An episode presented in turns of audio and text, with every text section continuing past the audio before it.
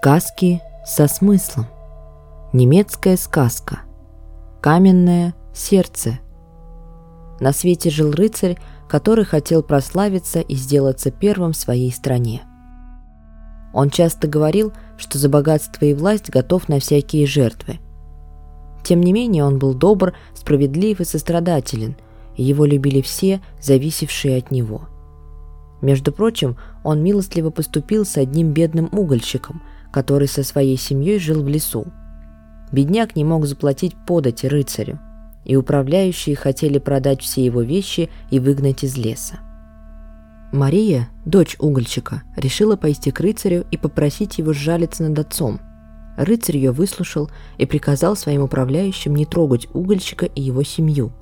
Кроме того, он ей дал денег и послал все необходимое ее больной матери. Раз рыцарь поехал в лес на охоту. Он погнался за красивым оленем и заблудился.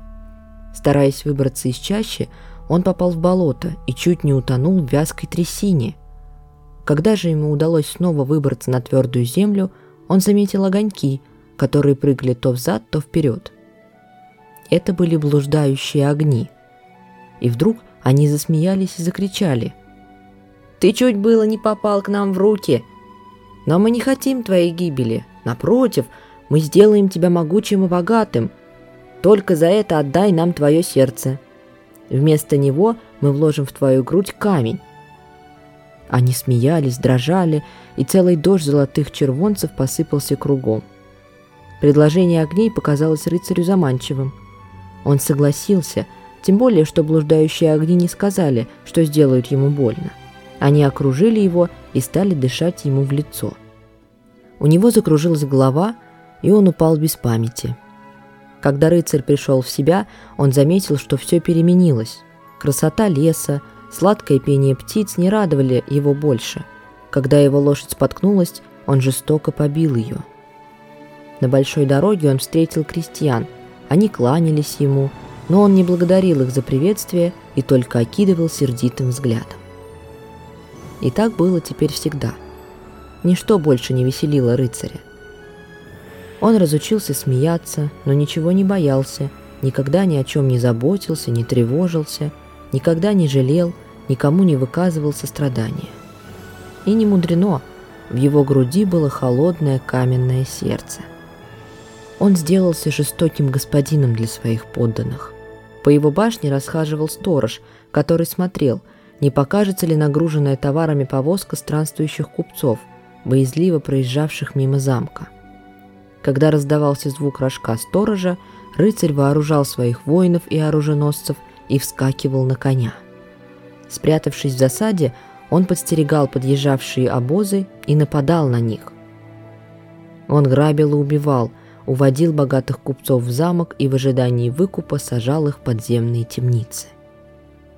Все товары, все сокровища присваивал себе этот разбойник. Впрочем, небольшую часть награбленного добра он отдавал своим людям.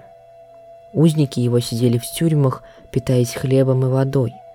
Их отпускали на свободу только тогда, когда им удавалось заплатить большой выкуп.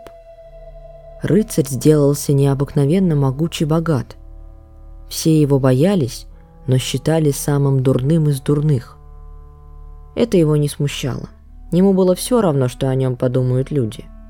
Однако и награбленные сокровища не радовали его. Теперь ничто не доставляло ему удовольствия. Он никогда не любил, он никогда не улыбался, его сердце знало только жестокость. Многие стали несчастны из-за него, но сам он был несчастнее всех, так как каменное сердце давило ему грудь. Все его теперь ненавидели – только Мария продолжала любить рыцаря и не позабыла его благодеяний. Она очень печалилась, когда ей рассказывали о его жестокости, и не переставая молилась о нем, прося небо опять сделать его таким же, каким он был прежде. Раз она встретила его в лесу. Застенчиво и почтительно Мария отошла в сторону и низко поклонилась. Заметив в ее руках корзину, рыцарь спросил, что она несет. «Только ягоды и грибы, которые я собрала в лесу, милостливый господин», — сказала она. «Как ты посмела сделать это?» — закричал он в ярости. Все, что растет в лесу, мое.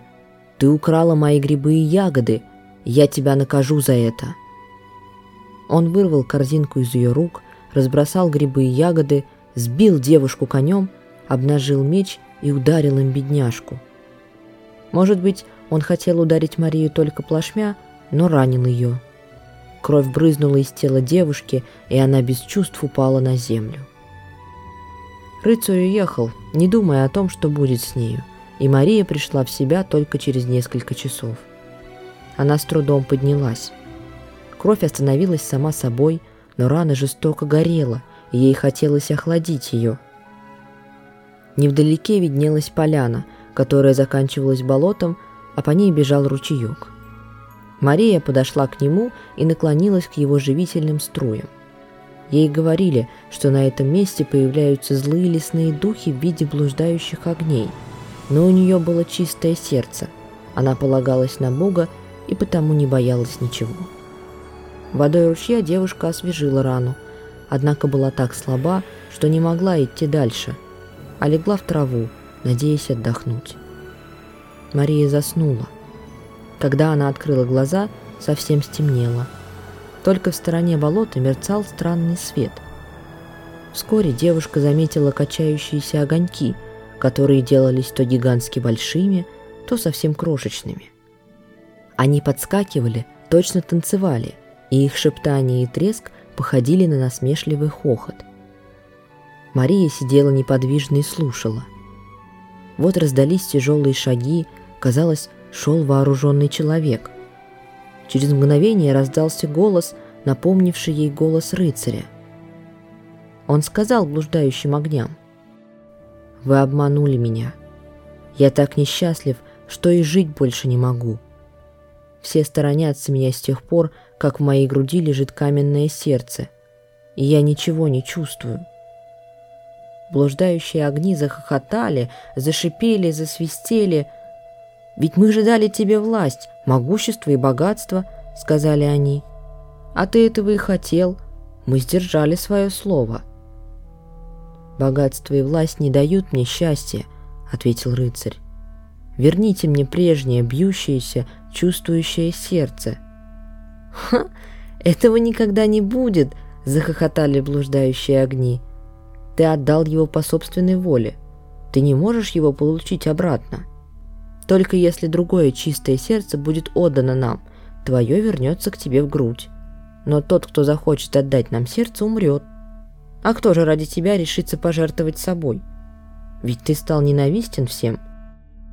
Рыцарь вздохнул и уже хотел уйти, когда к нему подошла Мария. То, что она услышала и обрадовала, и взволновало ее. Значит, рыцарь не был так виноват, как это казалось.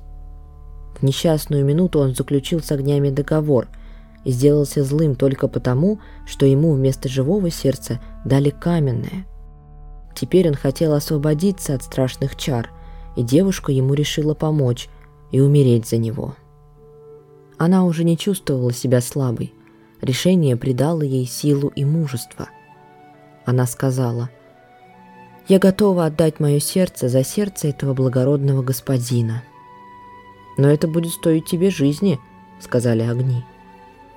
«Я пожертвую жизнью, только если вы обещаете мне вернуть рыцарю его прежнее сердце». Огни обещали ей это и прибавили. «Мы даем тебе время на раздумье.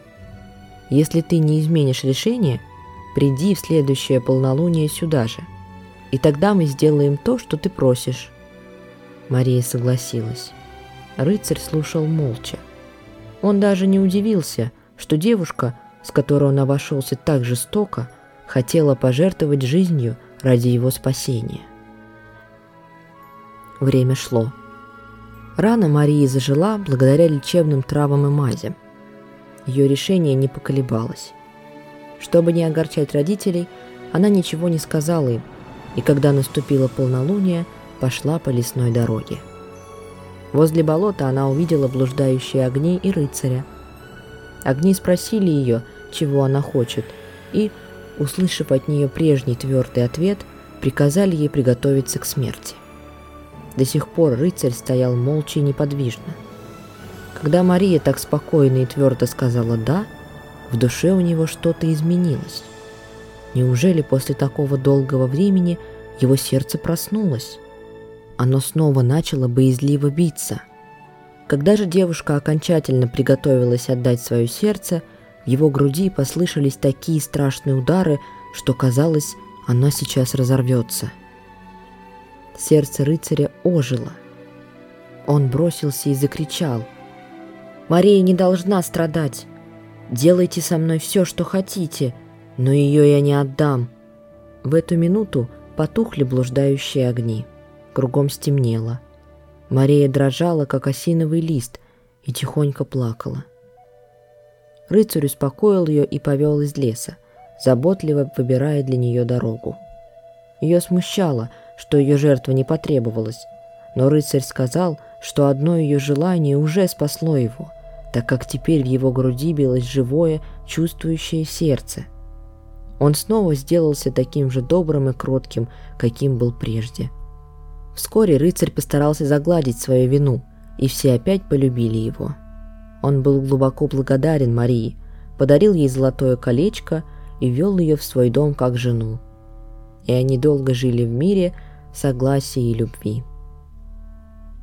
После прочтения третьей немецкой сказки «Каменное сердце» мы можем сделать вывод о том, что нет ничего важнее чувств. Власть, богатство и могущество никогда не смогут сделать человека счастливым, потому что на это способны только живые эмоции и чувства. Спасибо за прослушивание и услышимся в следующем выпуске –